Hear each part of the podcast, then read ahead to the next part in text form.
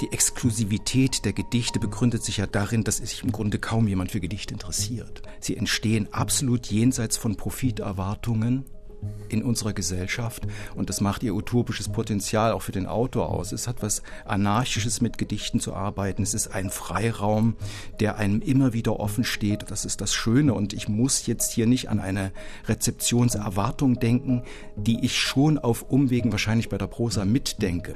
Und das ist bei Gedichten fällt es völlig weg. Das ist wunderbar. Der Schriftsteller Lutz Seiler. Sein Schreiben kann man sich vorstellen wie eine Pendelbewegung zwischen zwei Genres, zwischen Gedichten und Prosa. 1963 wurde er in Gera geboren und begonnen hat er mit der Lyrik. Sein erster Band Berührt, geführt erschien 1995 und dann dauerte es nochmal fast 20 Jahre, bis sein erster Roman erschien. Aber wie? Denn als Crusoe 2014 in die Buchläden kam, war der Roman schnell ein Riesenerfolg. Mit der Geschichte über einen Saisonarbeiter auf der Insel Hittensee kurz vor dem Mauerfall hat Lutz Seiler den Deutschen Buchpreis gewonnen. Und auch Stern 111, sein zweiter Roman, wurde mit einem großen Preis ausgezeichnet 2020 mit dem Preis der Leipziger Buchmesse. Jetzt ist ein neues Buch da und dieses Mal ist es wieder Lyrik. Schrift für blinde Riesen heißt der Band und über den möchten wir heute mit Lutz Seiler sprechen. In dieser Folge von Weiterlesen, unserer Radio- und Podcast-Lesebühne von RBB Kultur und dem Literarischen Kolloquium Berlin. Ich bin Anne-Dore Krohn und ich freue mich sehr, dass wir Lutz Seiler heute hier zu Gast haben. Herzlich willkommen, Lutz Seiler. Danke, ich freue mich auch. Thorsten Dönges vom Literarischen Kolloquium sitzt hier neben mir. Wir sitzen zu dritt hier in einem der Studios im Haus des Rundfunks vom RBB und wir haben den Gedichtband vor uns. Und auf dem Einband heißt es so schön, Lutz Seiler kehrt nach zwei Romanen zurück in den Heimathafen der Gedichte. Würden Sie dazu stimmen, Herr Seiler? Fühlt sich das an wie so ein Nachhausekommen? Fühlen Sie sich sicherer beim Gedichteschreiben? Also ich stimme dem Heimathafen zu, äh, unbedingt. Ich glaube, das ist sogar eine Formulierung von mir, die ich ab und zu gebraucht habe, die dafür verwendet wurde. Und es ist ja auch so mit etwas Sehnsucht schon verbunden gewesen, diese Rückkehr, da ich lange weg war. Also äh, im Grunde zehn bis elf Jahre weg war von den Gedichten äh, und zwar richtig weg, also eben diese Zeit, in der die beiden Romane Crusoe und Stern 111 entstanden sind, im Grunde von 2010 an war ich weg und weg stimmt wirklich, weil es eben bei mir so ist, dass ich nicht parallel arbeiten kann. Also ich kann nicht zugleich, also ich mache abends mal noch ein Gedicht oder so. Es gibt ja Autoren, die können das und das geht nicht, weil ich äh, die Erfahrung gemacht habe, dass es eine Disposition gibt hin zum Gedicht und eine Disposition hin zur Prosa. Also im Grunde gibt es ein Leben hin zum Gedicht, das mit ganz anderen äh, Daseinszuständen und Wahrnehmungsweisen, unter Umständen auch diffusen Wahrnehmungszuständen zu tun hat. Man befindet sich, oh, ich habe mal gesagt, in solchen Zuständen konzentrierter Abwesenheit, die es einem eben erlauben, auf ein starkes Bild zuzugreifen, also an den üblichen Kausalitäten vorbei zu agieren, hin zum Gedicht und Prosa ist eine, ja, das ist eine Baustelle eben. Die braucht sehr viel Anwesenheit, Konzentration, Disziplin. Man hört immer den Mischer laufen im Hintergrund, auch am Wochenende, auch im Urlaub. Man kann eigentlich nicht so richtig weggehen. Und deshalb ist es auch äh, für mich eigentlich eine viel anstrengendere Daseinsweise hin zur Prosa als das Gedichteschreiben. Also dieses letzte Jahr war im Grunde äh, tatsächlich ein Geschenk. Das Bild des Heimathafens leuchtet auf dem Umschlag auch deswegen ein, weil ja maritime Begrifflichkeiten im Buch auch eine große Rolle spielen. Ähm, immer wieder kommen wir ans Meer, gehen wir auf Schiffe und das hat mir dann auch gut gefallen, dass das schon äh, auf dem Umschlag beginnt wie es überhaupt äh, beim Lesen einem doch dann auffällt, dass gewisse Bilder, gewisse Motive immer wieder auftauchen. Thorsten, du hast gerade gesagt, die maritimen Motive, genauso sind es die Naturmotive, Bäume. Es sind unheimlich viele Kiefern in ihrem Absolut, Buch. Ja, das ist die zentrale Figur eigentlich im, äh, im Roman, sage ich jetzt schon. Im Gedichtband die, die, die zentrale Gestalt ist die Kiefer. Ist die Kiefer, wie ja. kommt das, Herr Seiler? Ja, ich weiß nicht. Äh, die Kiefer, ich liebe die Kiefer, das Urwaldmäßige, der Kiefer, das Un unregelmäßige der Kiefer. Ich lebe seit 20, 25 Jahren mit Kiefern. Das Haus steht am Waldrand eines Kiefernwaldes. Ich gehe zur Kiefernversammlung, so nenne ich diese Bäume, äh, der Stelle, wo ich dann immer hingehe, um denen zu lauschen, was die zu bereden haben und äh, dann eben auch irgendwann zu Wort zu kommen. Und das übersetzt sich dann eben in einige Gedichte. Wir hören jetzt die ersten Gedichte und die sind aus einem der sieben Kapitel, denn es gibt sieben Kapitel in diesem Gedichtband und eines von denen heißt Im Kieferngewölbe. Da sind wir schon wieder bei mhm. den Kiefern. Und Thorsten, noch ganz kurz als Einschub. Gestern hast du mir geschrieben, Anne-Doro, wir müssen mit Lutz Seiler unbedingt über das Wort Takelage reden. Das war, ist aus diesem maritimen Umfeld. Ne? Das fiel dir auf. Das kommt jetzt auch gleich in den Gedichten, aber das fiel dir ins Auge, dass es ja, so oft ähm, auftaucht. Ne? Ähm, es ist eines dieser Wörter, die auch immer wieder regelmäßig vorkommen in mehreren Texten. Und hier ähm, verbindet sich auch, also auf Seite 25 in einem Gedicht verbindet verbinden sich auch beide. Also da kommen sowohl die Kiefern vor mhm. als auch der Schiffsgesang und die Matrosen. Also das ist auch alles nochmal miteinander verwoben und steht nicht alleine. Also wir hören jetzt drei Gedichte von Lutz Seiler und da tauchen die Kiefern auf, da taucht die Takelage auf und wer aufpasst, wird auch den Titel dieses Gedichtbandes hören, Schrift für blinde Riesen, denn auch das wird in einem der Gedichte hier auftauchen. Lutz Seiler. Ja, also das erste Gedicht, das ich lese, heißt Hubertusweg. Der Titel ist gewissermaßen geliehen bei Peter Huchel. Es gibt schon ein Gedicht von Huchel mit diesem Titel. Huchel, der in diesem Haus tatsächlich auch gewohnt hat, in dem ich äh, eben heute lebe und eben am Kiefernwald, wie gesagt. Hubertusweg. Nachts wünschte ich mir noch einmal die Augen zu kühlen am offenen Fenster und nichts als den Mondkalk im Gras zu betrachten. Ich wünschte das weiße, mondkalte Gras und die kobaltblauen Tiere, die an wetterfesten Lichterketten in Nachbars Garten hausen. Ich wünschte Sphären, Meeresrauschen, aus der Heizung um halb drei, so leiser Schiffsgesang, als wären am Waldrand Matrosen begraben, nichts tröstlicher als das, statt schlafen, am Fenster mit todmüden Augen noch einmal ins Finstre zu lauschen. Und diesem Gedicht schließt sich auch im Buch gleich ein Gedicht an, in dem es dann in diesen Wald hineingeht. Also es geht durch diese mittelmärkische Landschaft, durch die Magie des Kiefernwalds, genauer gesagt. Mann in der Mark, Du wolltest nur Schritte, schweigen, doch das war die Mark. Wo Lichtflecken zart durchs Waldgras streichen, die Scheinschwangerschaften des Monds ansteigen, wo Schiffe verrosten und ihre Gezeiten, liegt die Mark. Die Mark an diesem Ufer, diesem Wald aus sechs Uhr Abendlicht, der das Gedicht erfindet, voller Masten, Stolz, die leuchten, Tagelage, und ihr leises Schlagen und Reiben im Wind, der oben geht und unten du. Dort tauchst du ab, das ist dein Ort, dort bist du tiefer noch verkrochen, eingesunken, ach, in diesem Fell aus Laub zu schlurfen, abzusacken, im Geflüster der Moränen, Raschelwort und Knisterwort, Eiszeitwort der Eiszeitrinne, abgeschmolzenes Wort, dort Mund, dort Mann, es ist schon Nacht. Bedenke das Gehen mit Schritten, die biegsame Schwere im Schilf. Hier hast du Witterung gehabt, die Töne, Stimmen, im Wasser die schwarzen Augen des René Maria von Trotta, die sich niemals schließen. So lauschst du dem tiefen Atemholen an den Glockentrossen, so geht das Geschepper, Geschirr im Geräusch der Unsichtbaren, so kommst du voran und mit den Glocken schlagen auch die Hunde an, ihr Hecheln zum Mond, ihr rosa Gebiss, ihr Geheul aus stinkender Kehle. So singen die Wölfe der Mark, erst einer, dann alle, auch das ist die Mark. Ist wie dem Heiligen die Hand auflegen, warm und zart, schreiben, als hätte es nichts zu bedeuten. Und äh, jetzt das dritte Gedicht aus diesem äh, Kapitel im Kieferngewölbe. das ist das Gedicht, das mich mit seinem sinnflutartigen Regen auf das Bild von der äh, Schrift für blinde Riesen gebracht hat. Heimwärts im Regen.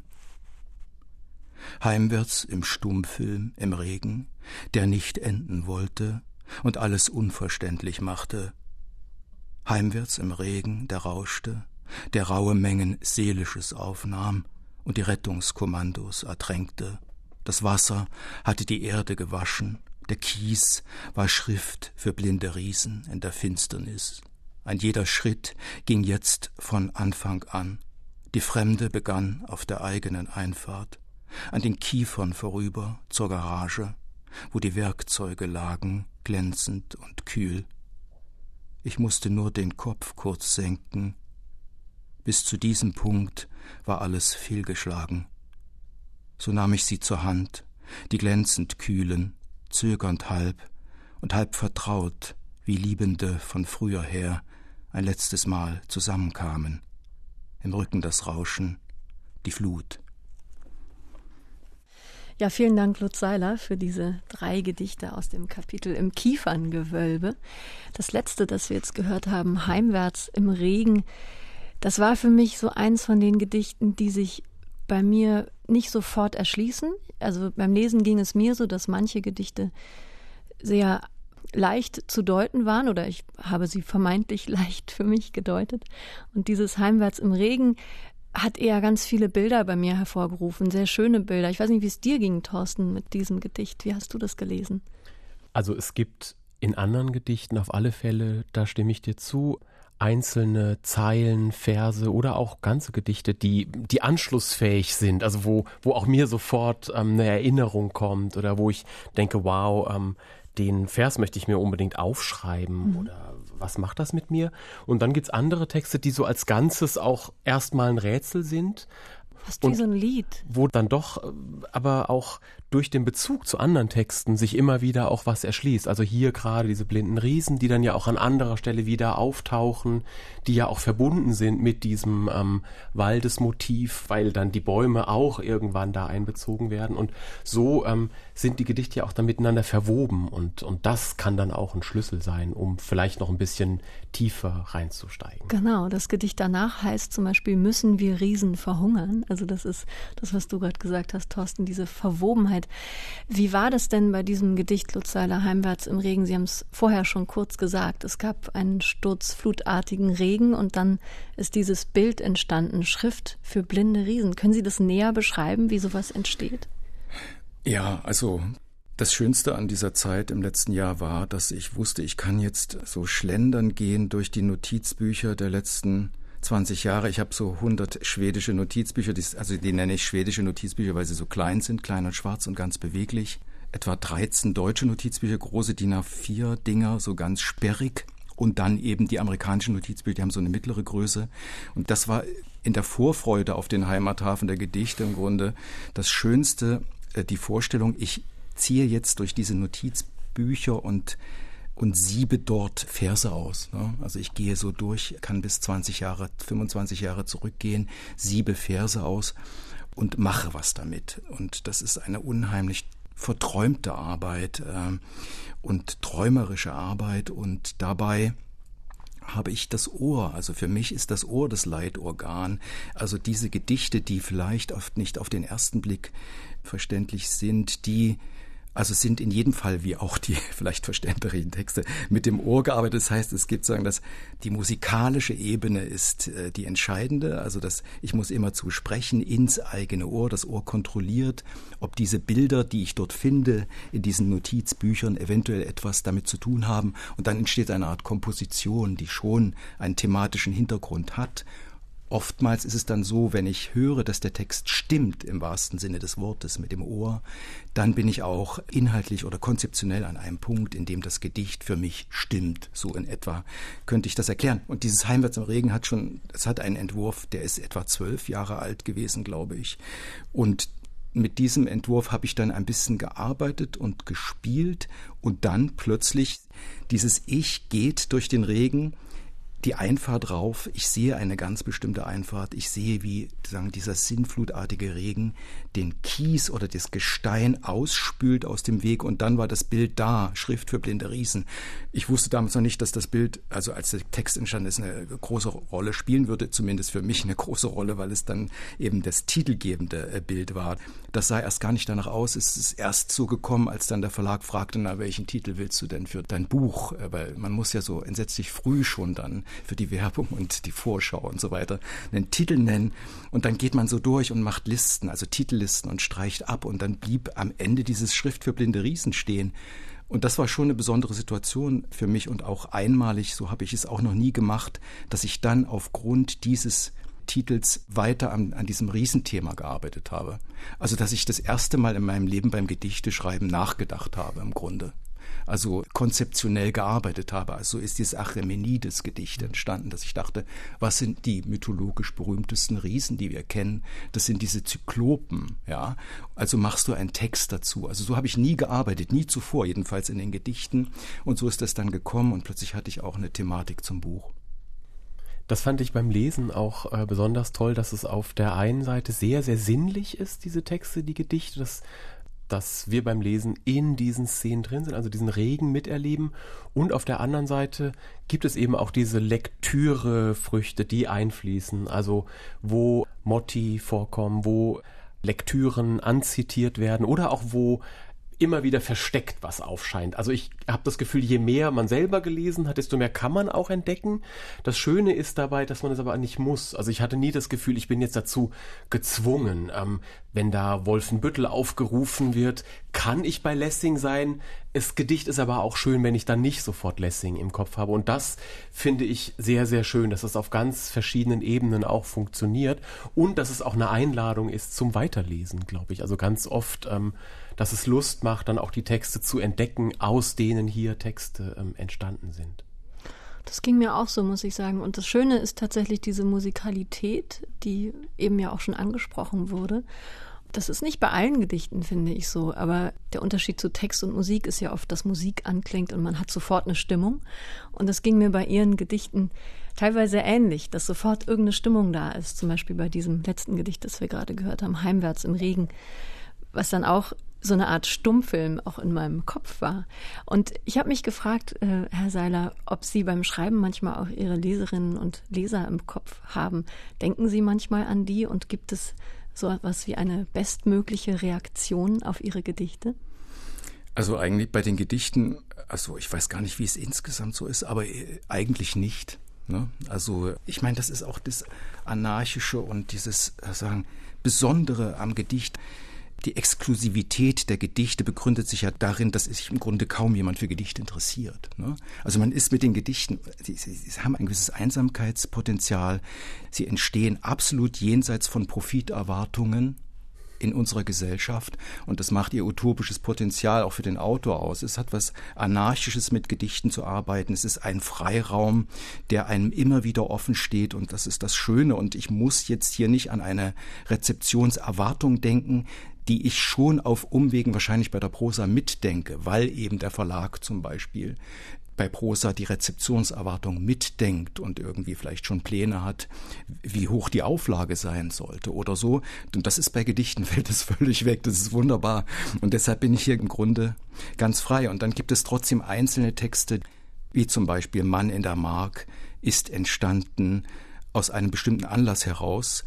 Und da habe ich dann schon denjenigen, dem ich dieses Gedicht gewidmet habe, Lothar Müller, vor Augen äh, gehabt und auch vorher Material gesammelt, um diesen Mann in der Mark, diesen konkreten Mann in der Mark im Gedicht auf möglichst elegante Weise mitzuverweben, ohne dass es dann später unbedingt im Vordergrund steht. Also Dortmund, ja, Dortmund, also er kommt aus Dortmund. Also.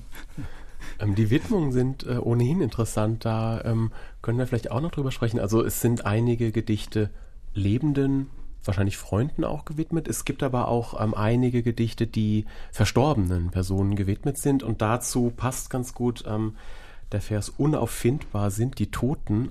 Das ist als Behauptung in einem Gedicht, steht das da, aber dann können wir sie eben doch finden in den Texten, weil ähm, viele Texte ein Gespräch sind mit ähm, solchen Verstorbenen. Und das fand ich besonders schön, dass das eben auch wieder dieses, diese Unauffindbarkeit und diese Trauer aufhebt, weil sie weiterhin da sind in der Erinnerung und auch im Buch. Ja, das kann man so sagen. Also tatsächlich habe ich ja einige, man könnte sagen, Porträtgedichte äh, im Band drin, die ganz verschieden gelagert sind. Man könnte sagen, einige Porträts über Menschen am Ende des mechanischen Zeitalters, wenn man so will, wo nochmal ihr Leben bis dahin, ihre Lebenssituation versucht wird, in einigen Bildern einzufangen. Und ein ziemlich ausführliches Porträt eben einer alten Frau, die als Waldarbeiterin gearbeitet hat und beinahe 90 Jahre allein in einem Haus gelebt hat. Das ist das Gedicht, was ich eben äh, nachher auch noch lesen will. Also Sitzen, Trinken. Vielleicht das. lesen Sie es jetzt, das passt Soll ich doch da wunderbar. Gleich mal Sitzen, Trinken heißt dieses Gedicht. Ja. Und es ist gewidmet Erna Alixe oder Alice Torno. Ja, Erna Alixe Torno. Eben das Porträt einer alten Frau, die so hieß, bis sie eben in diesem Haus, in dem sie ihr Leben lang allein gelebt hat, bei einem Schlaganfall äh, ums Leben gekommen ist. Und dieses Haus habe ich gekauft. Jetzt wollte ich, das wollte ich eigentlich gar nicht erzählen. Jetzt ist es raus. Aber jetzt habe ich es hab erzählt. Für ganz wenig Geld vor 17 Jahren schon in der Prignitz, einer so absolut unspektakulären und sehr schönen Landschaft zwischen Pritzweig und Perleberg. Das ist so ein altes äh, Fachwerkhaus, klein, dörflich, und nach und nach habe ich eben über diese Vorbewohnerin Dinge erfahren durch die Leute im Dorf. Und jetzt, äh, seit einem halben Jahr, habe ich angefangen, tatsächlich dieser Erna nachzurecherchieren, um über sie Dinge in Erfahrung zu bringen. Und das ist ein wunderbarer Stoff. Und vielleicht ein erstes Ergebnis ist dieses äh, Gedicht. Sitzen, trinken. Sitzen, trinken, nicht die Bilder zu vermehren, sitzen, trinken, am Tisch in der Küche, der Boden aus Stein, Mosaiken und die kalten Rezepte. Am Eisen liegt die Müdigkeit, am Silber fällt das Fieber. Du wusstest schon alles, doch behieltst es für dich. Sitzen, trinken, im Gespräch mit fanatischen Bäumen, mit Skizzen von Regen, begannst du dich langsam aus der Mitschrift zu lösen. Trinken, sitzen, Schon im Februar war etwas in den Knochen und etwas in der Brust. Das Astwerk vor dem Fenster wurde enger, das Klopfen des Kleibers fast bis ans Herz. Nur bestimmte Geräusche waren noch Worte, die Stimme im Abfluss, zwischen den Zimmern der Wind und sein höhnisches Pfeifen oder was auch immer dich verwarf, so nackt auf deinem Weg, durch den Flur in der Nacht, die Nacht hat dich immer verachtet. Trinken, sitzen, mit Narben, die wie Hahnenkämme lauschen, so geht das Wegtaumeln der Tage. Sitzen, trinken am Tisch in der Küche, das ist dein Platz. Das ist das Messer extra scharf, der Schleifstein, das Fach mit der Brille, die Schachtel mit den Konsummarken, Impfausweisen, SVK, das Mitgliedsbuch, das Blindengeld, die Augensalbe, da ist Geruch von Pfefferminze und Bonbonpapier in allen Ritzen, das heißt trinken, sitzen. Noch im Frühjahr alle Fenster frisch gestrichen, der Pinsel aus Stein, den Pfirsich beflüstert, den Wein am Giebel, rechts der Elbe, Sonnenseite, Nutzland rauschen, trinken, sitzen, und immer ein paar Scheite unterm Ofen, Deputat für Waldarbeiterinnen. Am Abend zur Belohnung Minzentrost auf deiner Zunge. Das heißt blinzeln, sitzen. Mit jedem Schritt entfällt dir deine Reise, das sanfte Kreiseln, schwingender Hüften, von Zimmer zu Zimmer, die Arme erhoben, nach oben gerissen, wie im Sog eines sinkenden Schiffes, trinken, sitzen. Jetzt beugst du dich vor, alte Frau, und alles wird winzig, verschwimmt und verschwindet, und oben scharren die Tauben ihren Fluchtplan in den Dreck.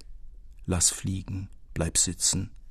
Die Mäuse fressen die Tapeten, die Hühner schlucken die Kiesel der Nacht, und die mit Gänsehaut verklebten Schlüssellöcher blicken dich an, schauen dir nach.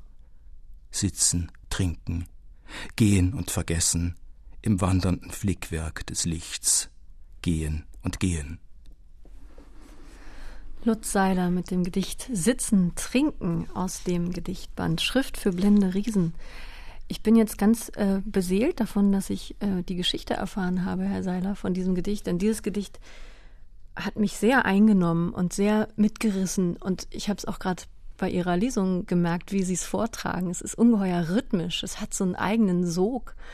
Und dieses Spielen mit diesem Sitzen, Trinken, also es fand ich auch gerade beim Vortrag spannend, das zu hören, dass ich auch wirklich richtig in diese Wellenbewegung gekommen bin. Und jetzt weiß ich eben, dahinter steht diese Waldarbeiterin, die in diesem Haus gewohnt hat. Wie ist dieses Gedicht entstanden? Das würde mich jetzt wirklich interessieren, wie Sie da rangegangen sind. Haben Sie erst die Dinge gesammelt, den Schleifstein, die Brille, die Konsummarken, das Bonbonpapier?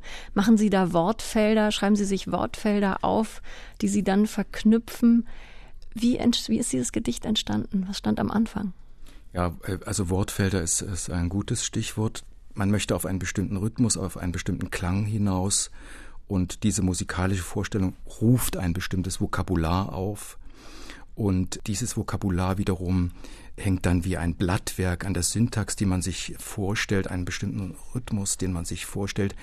Und in diesem besonderen Fall ist es so, und deshalb liegt es mir wahrscheinlich auch selber so am Herzen, dieses Gedicht, dass ich eben vieles eben selbst gesehen habe. Also diese Dinge waren alle noch da, als ich in dieses Haus gekommen bin. Es war im Grunde noch alles da, das ist das Verrückte. Ich habe versucht, äh, eine Zeit lang auch mit diesen Dingen zu leben. Das war dann aber irgendwann nicht mehr möglich. Also die haben dann doch eine Aura, wie soll man sagen, also aber das ist ein Thema für sich. Man muss ein Haus, einen Ort selbst in Besitz nehmen, um dort auch gut sein zu können.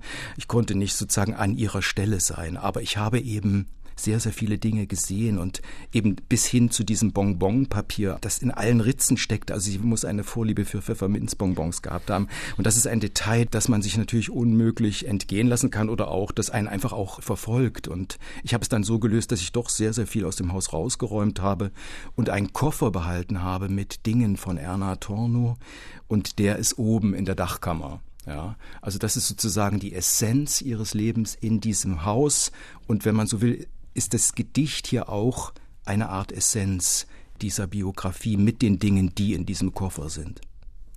Viel schöner als jeder Grabstein, habe ich gerade gedacht, dass dieses Leben in diese Worte geschrieben wurde. Bei diesem Gedicht fand ich auch auffallend, bei Ihren Gedichten, Herr Seiler, habe ich grundsätzlich ja eher immer den Eindruck, es gibt keine Reime, aber dann sind hier doch plötzlich welche mir ins Auge gesprungen. Binnenreime oder auch unsaubere Reime. Zum Beispiel an einer Stelle gibt es dann der Pinsel aus Stein, den Pfirsich beflüstert den Wein, also Stein und Wein, da gibt es ja diesen Ei-Gleichklang. Oder ein paar Zeilen später gibt es die Reise und das Kreiseln und in Kreiseln steckt ja auch die Reise. Also diese, diese Binnenreime, die dann entstehen oder auch nicht wirklich saubere Reime wie die Kiesel der Nacht schauen dir nach, also Nacht und nach. Mhm. Ist sowas gewollt oder passiert Ihnen das? Äh, nein, das ist absolut gewollt. Also ich arbeite tatsächlich mehr mit den Assonanzen. Also der Endreim kommt sehr selten vor. Er kommt vor, mhm. manchmal, wenn ich es nicht vermeiden kann oder wenn ich es un unbedingt will. Äh, zum Beispiel ein Schlussreim, der kommt ab und zu vor, wenn, äh, wenn ich etwas wirklich nochmal schlagend klar machen will. Aber ansonsten ist es vor allem auf der Ebene der Vokale spielt sich relativ viel ab im Vers also die A's, die dominieren wahrscheinlich meine Gedichte, aber überhaupt die Vokale, also Assonanzen, die auch über mehrere Verse hinweg bedacht werden. Im Grunde kann ich eben am Ende der Seite noch hören, wie sie am Anfang geklungen hat. Also es gibt eine musikalische Entwicklung, auf die wirklich sehr viel Wert gelegt wird. Und durch diese Assonanzen, die Sie angesprochen haben, ist das Gedicht sehr, sehr gebunden. Ich brauche den Endreim nicht. Ja, also ich für meine Sachen brauche ihn nicht und für dieses Leben Ernatonus wäre er auch ganz unangebracht gewesen. Ich weiß nicht, jemand anders könnte das vielleicht, aber für mich war es so am besten. Das variiert ja auch tatsächlich von Text zu Text. Also es gibt diese, das haben wir jetzt ja in den Texten, ähm, die gelesen wurden, auch gehört. Es gibt diese große Ernsthaftigkeit. Also ähm, gerade wenn es um die Biografien auch im 20. Jahrhundert geht, um ähm, auch Erinnerungen, Und dann gibt's aber auch das Spielerische im Band. Also das würde ich schon auch betonen wollen. Das sind nicht nur Reime, das sind auch Rhythmen, aber in einem meiner Lieblingsgedichte, ähm, nachdem ich deinen Brief gelesen, mhm. da gibt es zum Beispiel diesen Vers, sah ich einen Omnibus der Marke Icarus. Also auch solche, ja fast schon wie so Kinderverse gibt es immer wieder, die dann ja sich bei mir sehr einprägen dieser Übermut steckt auch in vielen Texten mit drin und die Lust ähm, am Spiel mit der Sprache, mit diesen Vokalen. Ähm, und da ist ja dann auch das Reimen nur eine Möglichkeit und es gibt ganz viele, die hier immer wieder auch variiert werden, was das auch zum großen Lesevergnügen dann tatsächlich macht, ähm, auch bei aller Schwere, die, die drin steckt in den Texten. In Ihrem Roman Stern 111, Lutz Seiler, da gibt es eine Hauptfigur und der sagt an einer Stelle, eigentlich bin ich kein Maurer, ich bin, wie sollte er es sagen, ein Dichter. Das gute alte hochfahrende Wort und sein peinlicher Pathos. Ein Dichter, also ein Irrer, Aufschneider, Angeber, eine Witzfigur. Und das ist natürlich ein schöner Querverweis überhaupt auf dieses ganze Thema was ist ein Dichter, wann ist man ein Dichter. Ich hatte mal den Lyriker Jan Wagner hier im Studio und der hat gesagt, wenn man mit 21 Jahren noch Gedichte schreibt, dann wird's ernst. Wie war das bei Ihnen, Herr Seiler? Wann wurde es bei Ihnen ernst mit dem Gedichteschreiben? Naja, also das, was Sie vorgelesen haben, das ist ja ein Zitat, das spiegelt sagen, den, den Zweifel dieses Anfang 20ers an seiner Berufung wieder. Also äh, es ist eben kein Beruf, es ist entweder oder. Entweder man muss es machen, es gibt diese Berufung oder es setzt sich nicht durch. Also das Gedichteschreiben setzt sich mit einer gewissen Unbedingtheit durch.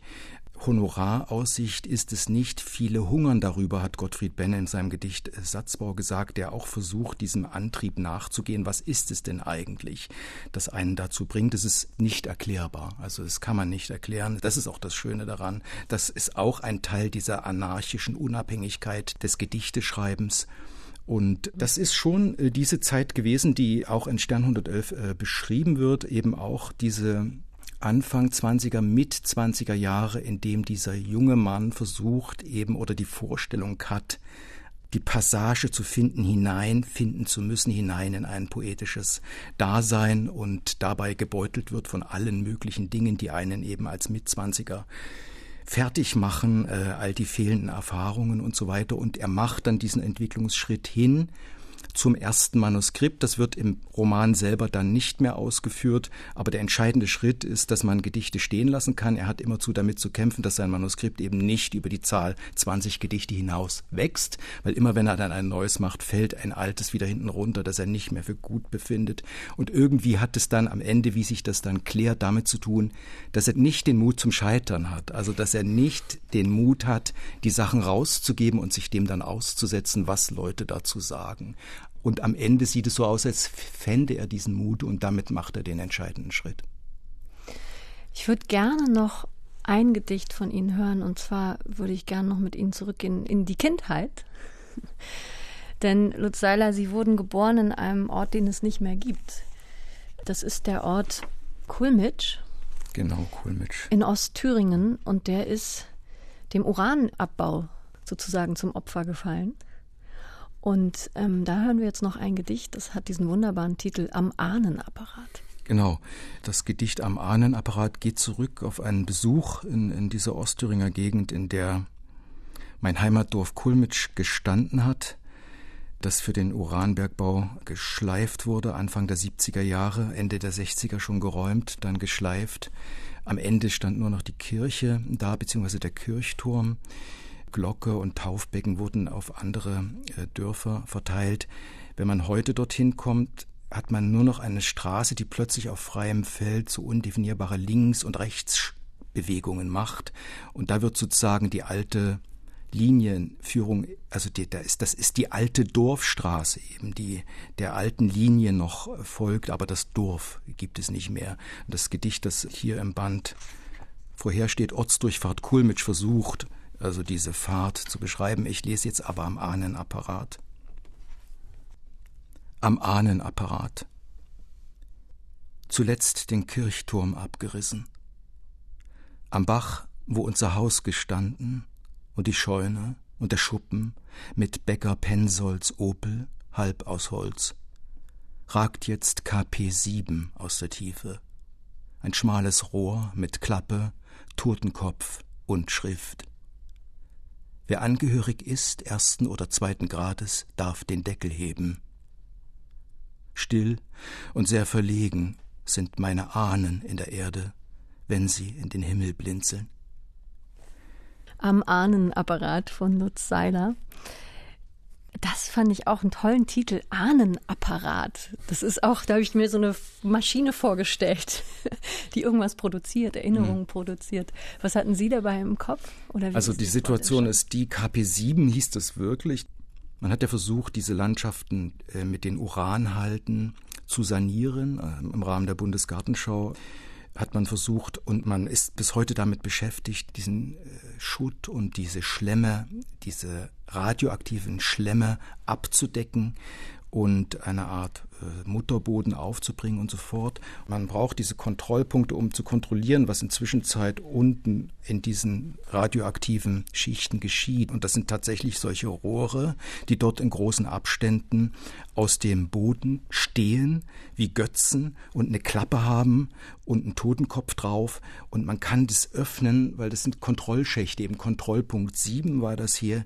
Und natürlich äh, Kontrollpunkt 7 steht da, wo früher das äh, Haus meines Vaters und meines Großvaters gestanden hat. Und dann lag natürlich die äh, Vorstellung nicht mehr so weit, dass dort meine Toten sind und in den Himmel blinzeln durch dieses Rohr. Aber das ist natürlich, äh, es ist ein absurdes Bild, aber zugleich eben auch auf diese Weise leicht und auch irgendwie für mich überzeugend. Das Besondere für mich ist, es gibt ja diesen Ort noch, wo dieses Dorf war mhm. und zugleich auch die absolute Vergeblichkeit, eine radioaktiv derart belastete Gegend äh, wieder gesund zu machen, wo wir von Zerfallszeiten reden, die über mehrere Zehntausend Jahre gehen, also Abdeckungen.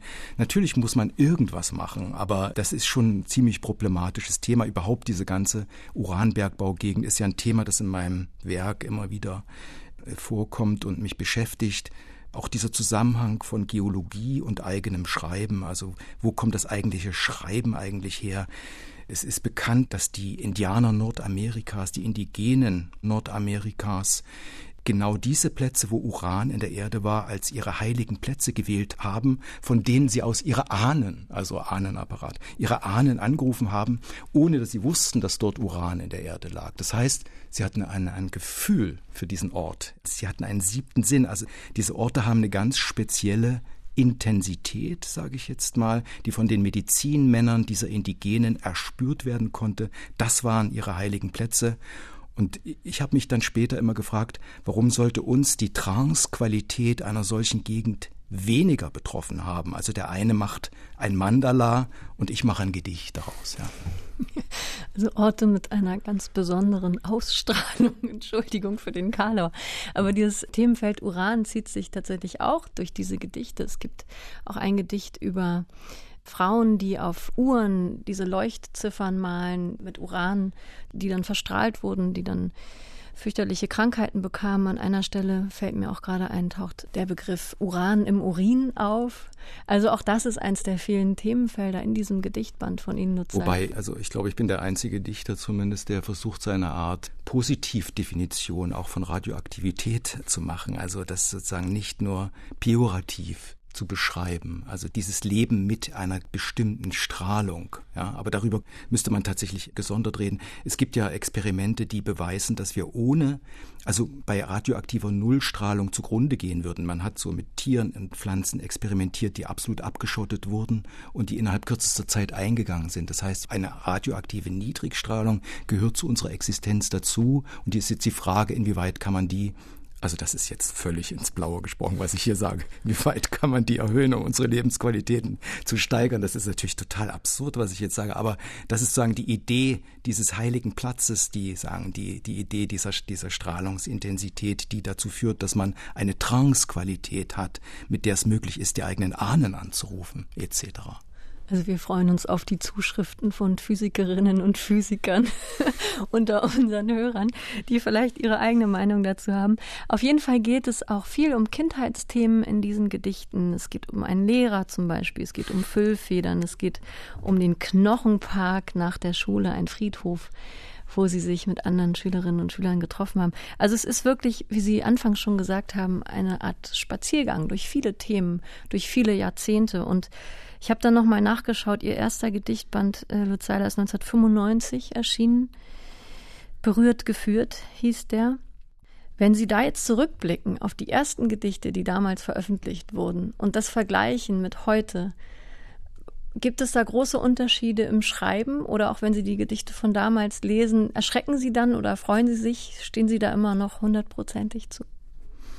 Ja, also das gehört in diese Zeit, gerade der erste Gedichtband, dort habe ich noch ganz andere Sachen probiert, eine sehr, sagen, ästhetizistische Art mit dem Gedicht äh, umzugehen. Im Grunde noch vor der Entdeckung der Tatsache, dass das eigene Leben ein ganz brauchbarer Stoff ist für die Literatur.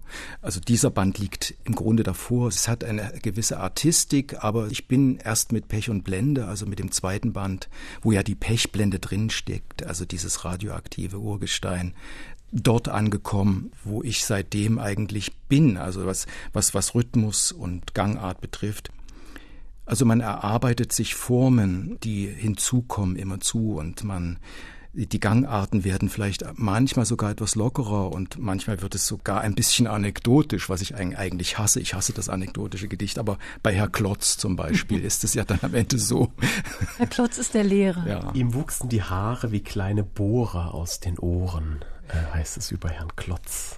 Ja, ja, ein Spiralenphänomen, das jedes Weltallwissen in den Schatten stellt oder so ähnlich. Ich, ich, muss es jetzt, jetzt müssen wir mal gucken, wie das Wir hatten gar keinen Astronomielehrer, aber Herr Klotz war Ach so. wohl äh, Astronomielehrer. Er ist Astronomielehrer und zwar ein ganz toller Lehrer eigentlich, aber er hatte eben die ihm wuchsen die Haare aus den Ohren, was ja völlig normal ist, auch, aber eben diese kindliche Sicht darauf, ne? ihm wuchsen die Haare wie kleine Bohrer aus den Ohren, ein Spiralenphänomen, das jedes Weltallwissen in den Schatten stellte. Naja. Also dieser Band ist randvoll mit Herrn Klotz, mit Uran, mit Kiefern, mit Riesen, mit maritimen Bildern, mit unheimlich viel.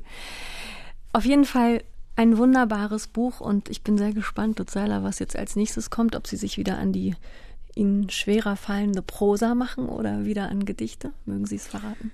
Ja, also in der Tat habe ich in der Arbeit am Gedichtband jetzt im letzten Jahr das erste Mal eine neue Erfahrung gemacht, nämlich so eine Art Sehnsucht nach Prosa. Das kannte ich eigentlich nicht. Ich hatte immer nur Sehnsucht nach dem Gedicht und also es sieht so aus, als gäbe es als nächstes Buch wieder eine Prosaarbeit. Mal sehen.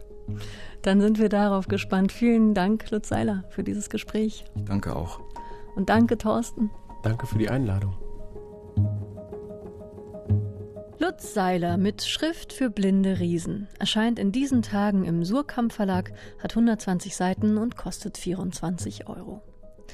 Und das war Weiterlesen für heute, unsere Radio- und Podcast-Lesebühne von RBB Kultur und dem Literarischen Kolloquium Berlin. Ich bin Anne-Dore Krohn. Tschüss, lesen Sie weiter.